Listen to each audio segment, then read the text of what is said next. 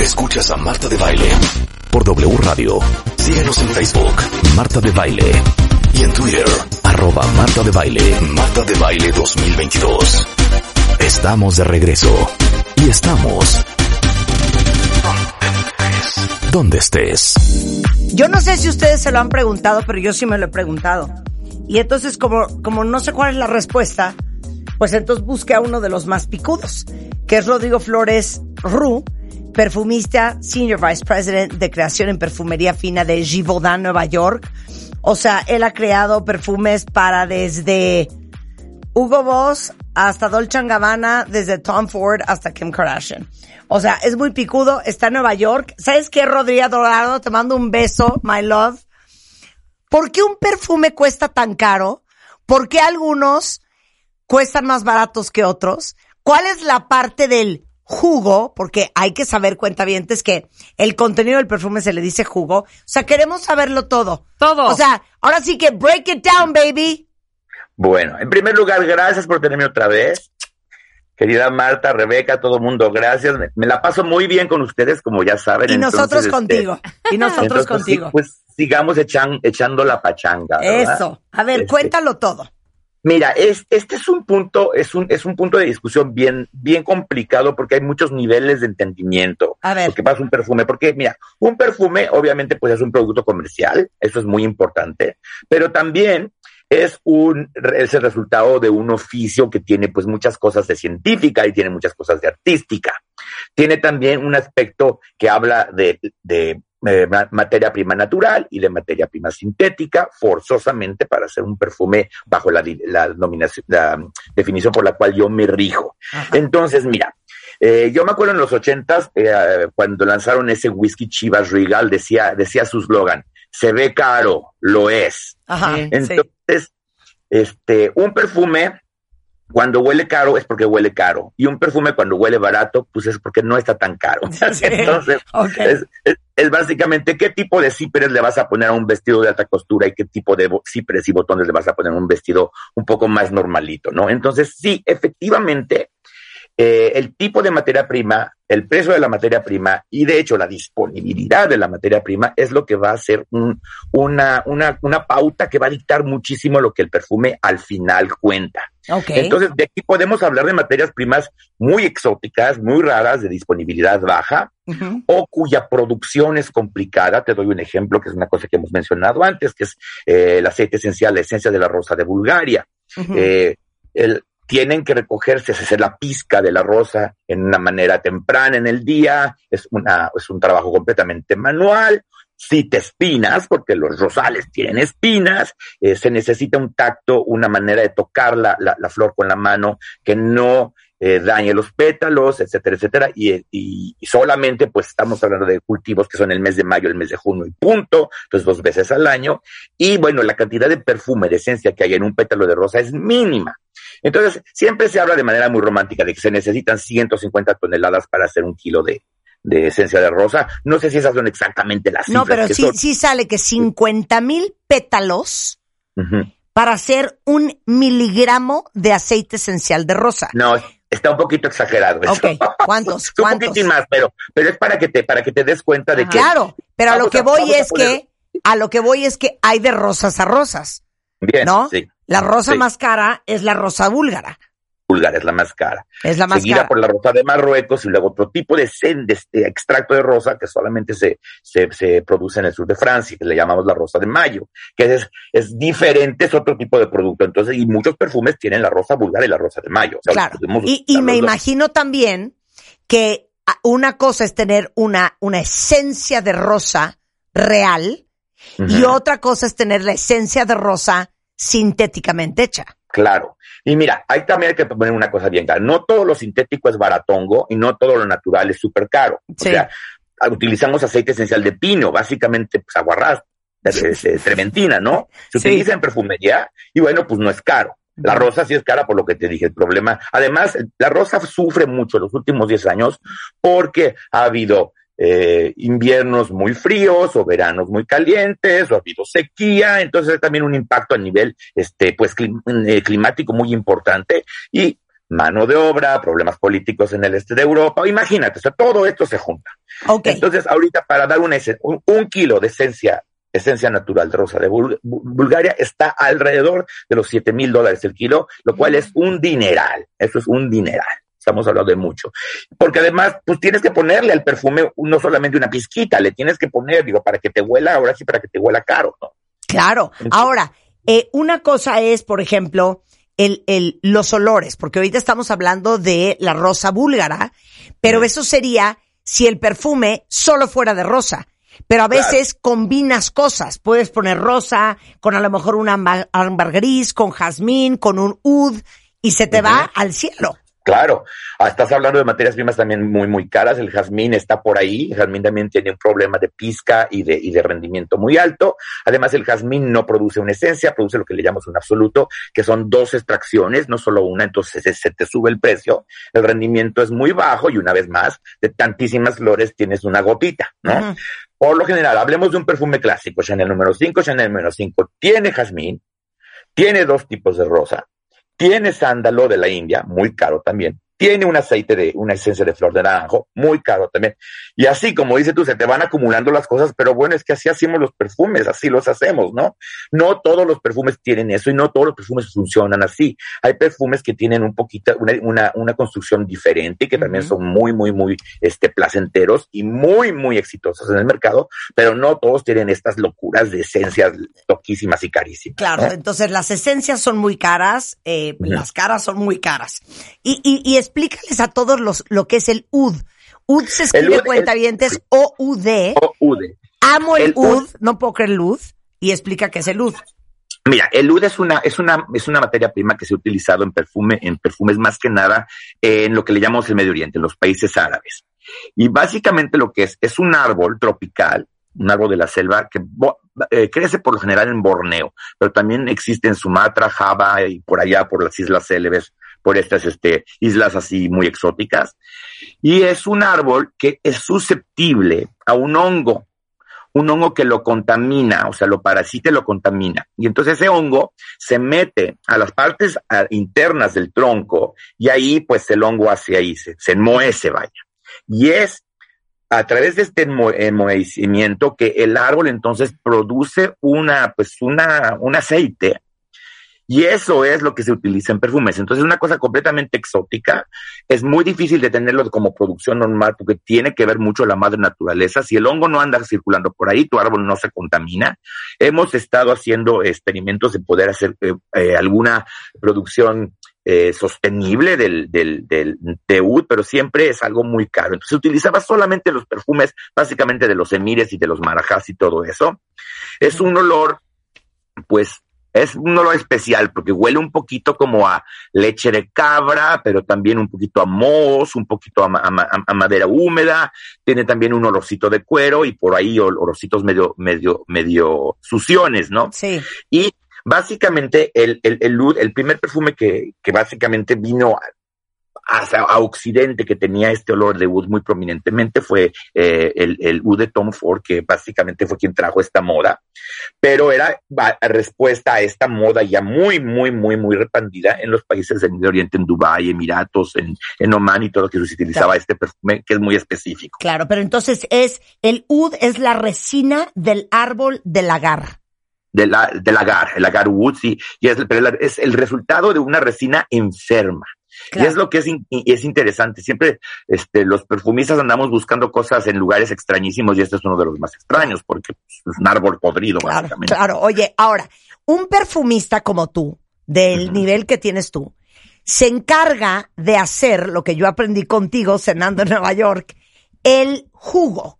El jugo. Así le llaman al interior de la botella, al líquido, los perfumistas le dicen jugo, cuentavientes. Eso es un fun fact el jugo, ¿qué porcentaje del valor total del precio público de un perfume es?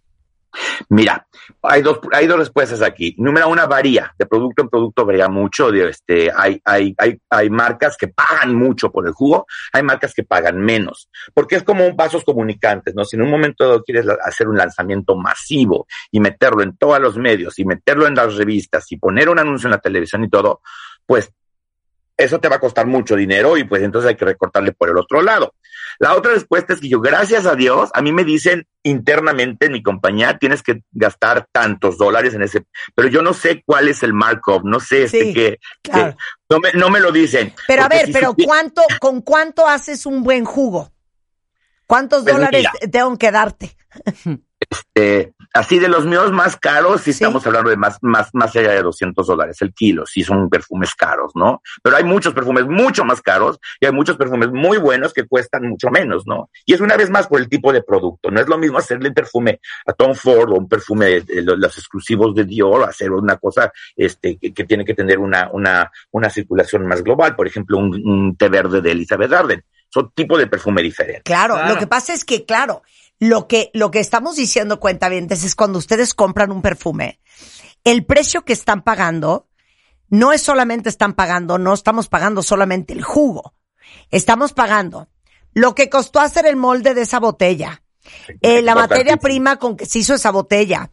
Si la botella trae Swarovski, si trae baño de oro, si está hecho en vidrio o está hecho en cristal, tiene un precio diferente. ¿Cómo la imprimieron? ¿Está impresa en serigrafía? ¿Está impresa en hot stamping?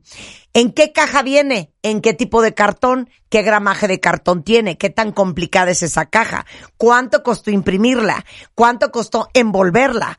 Después de eso, ¿cuánto costó su campaña de marketing y de publicidad? ¿No? Y la, la distribución. Claro. ¿Cuánto pagaron por distribuirlo? Porque llegar a todos los duty free, a todas las departamentales. También estamos pagando, por ejemplo, eh, si tienen espectaculares campañas en televisión, campañas en revista, marketing. Si contrataron a una celebridad, eh, X es un precio. Ah, no, si contrataron a Julia Roberts, seguramente le tuvieron que pagar 20 millones de dólares. Entonces, todo eso va sumando al precio final de un perfume. Claro. ¿Estamos de acuerdo? Sí, sí, sí. Lo aprendiste muy bien, eres mi gran discípula, me encanta. Eso, te, para que veas que te pongo mucha atención. Sí, Entonces, la verdad. porque cada, cada rengloncito te va sumando, te va sumando. Claro. Es una de contabilidad súper, súper este, compleja. A mí me gusta siempre mencionar la distribución. Digo, ¿a, cuántas compañías de camiones le pagaste para que te lleven el perfume a, Playa del Carmen? ¿Me entiendes? Claro, este, y vamos a meter otra variable. Hay perfumes que hacen 750 mil botellas, por no decir millón y medio. Y hay perfumes que hay 100 mil botellas allá afuera. Entonces no es lo mismo la cantidad de botellas que haya. Por ejemplo, yo que amo y adoro y compartimos eso, el Brigará de Concentré de Frederic Mal de eh, Jean-Claude Elena, eh, es un perfume más boutique que a lo mejor un perfume que saca cualquier otra de estas marcas, de estas grandes casas enormes de belleza. Entonces también la cantidad de botellas que hay allá afuera también tiene un impacto en el precio. Tiene que, sí, sí, sí. Y bueno, estábamos hablando, ya lo mencionaste luego también. Digo, yo lo, lo, lo digo muy, muy sinceramente. Por un lado, yo me enganché en el mundo de la perfumería a través de los frascos. Pero ahora, como yo me dedico a hacer lo que está dentro del frasco, el frasco, aunque me encanta y me fascina, no me parece, digo, tan, una cosa tan relevante y decisiva, pero sí hay perfumes que la gente los busca porque tienen diamantes y tienen baño de oro y tienen este pues una cuestión de orfebrería muy compleja eh, o es una edición limitada de 30 frascos de cristal de Bacará. Eh, mencionas House que es una marca para la que yo, yo he trabajado. Eh, estábamos mencionando esa marca que tiene los, los, los frascos con, con Swarovskis y con eh, diamantes y cosas así. Digo, obviamente estamos hablando de unos precios de locura que solamente, pues no sé, los millonarios muy millonarios los pagan, pero bueno, también eso existe. Entonces, cuando dices, ¿cuál es el perfume más caro del mundo? Depende, ¿no? Depende de su rareza, depende si tienes un, un, un, un empaque, un envase y una botella de, pues, de super lujo o el jugo en sí y el que se menciona siempre como de manera el gran paradigma del perfume caro, porque la fórmula es carísima, es Joy de Jean Patou, que siempre se anunció como eso. Yo estuve en Jean Patou y yo sé que ese perfume cuesta mucho hacerlo por lo que tiene adentro. Por el jazmín. Y además, bueno. Porque tiene jazmín. jazmín rosa sándalo, básicamente, pero mucho, mucho. O sea, está como. O sea, tiene 10.600, 10.600 flores de jazmín para crear el Joy de Rampatú. Para crear 850 dólares la onza. Imagínense eso. A ver, entonces vuelve a repetir. Dame la lista. Los cinco ingredientes más caros en un perfume. O sea, los más caros. El más caro de todos es un extracto de los rizomas de lirio de Florencia que le llaman iris o orris. Y también es muy, es muy el iris. Y es muy complicado producirlo. Y, y ahora eh, como es en Toscana por lo general, ahora bueno los italianos prefieren vender los terrenos para construir villas que estar plantando plantitas para los perfumes, es otro problema. Entonces iris. Iris. Después de eso definitivamente es el luz, es este locura ridícula. Un producto muy raro, muy raro, que es un extracto de azafrán, que también eso está por, por los cielos. Eso casi no se usa, porque además lo, lo, produce una compañía y, está ya alocado a perfumes existentes y todo, entonces es muy raro verlo. Y luego después de eso estamos hablando ya del jazmín, de las rosas que estábamos hablando, particularmente la búlgara, el, el, extracto de nardo de la India, también muy caro, y el extracto de narciso, y luego después de eso ya estamos hablando de la flor de naranjo y de la flor de azar. Pero seguimos hablando de material muy caro, muy caro. Ok, pero como tú y yo vamos a hacer un perfume, y tú sabes que yo soy la reina de los cítricos, y yo quiero que mi perfume tenga verbena, vetiver, bergamota. Son ingredientes muy carísimos. Eh, eh, digo, hay, hay niveles de proporción, pero por ejemplo, eh, las, el aceite esencial de bergamota, así el mero mero, el más, el más maravilloso que hay, que además tiene también toda una cuestión de sostenibilidad, de pureza, de certificados, kosher, bla, bla, bla, bla, bla. Toda la bergamota es de Calabria, es decir, de la punta de la bota. Si alguien te dice bergamota siciliana, te están diciendo mentiras, porque la, la, la, la bergamota es peninsular, no es insular. Ese es la, el vocabulario que utiliza. Estamos hablando de unos 120 dólares el kilo, es bastante dinero, porque además... o sea, este bastante caro. En esos perfumes, como, como lo, o algo así, tienes que poner mucha bergamota porque tiene que firmar tu perfume. Entonces, estás hablando de un buen porcentaje del precio final del kilo, y si estás utilizando una bergamota or pure, que le llamamos en Givaudan, oro puro, estamos hablando de, además, una vez más, huele caro porque lo es. Claro, es que, es que les digo una cosa, qué bueno que lo dijiste, ¿no? Porque de repente, ahora que sacamos mi línea de maquillajes, que nos tardamos tres años en hacerla, eh, alguien decía, no, es que, pero, pero ¿por qué cuesta eso? Es que muchas veces los consumidores no entendemos el trabajo que, hay atrás, ¿no? Entonces, uno puede hacer un crayón de boca, ¿no? Eh, con una cera de pésima calidad, o puedes hacer un crayón de boca como el que yo tengo en la mano, que tiene crema de karité, tiene vitamina E, tiene eh, cera de carnauba, cera de abeja, tiene muchísimo pigmento y los pigmentos son carísimos. Entonces, claro, te puedes hacer una pintura de labios por 50 pesos, que va a ser pues una cosa con unos ingredientes de una calidad muy diferente, pero como yo dije, yo no puedo hacer porquerías, claro. pues lo hicimos con lo mejor que había y por eso vale lo que cuesta, ¿no? Y es igual el tema de los perfumes.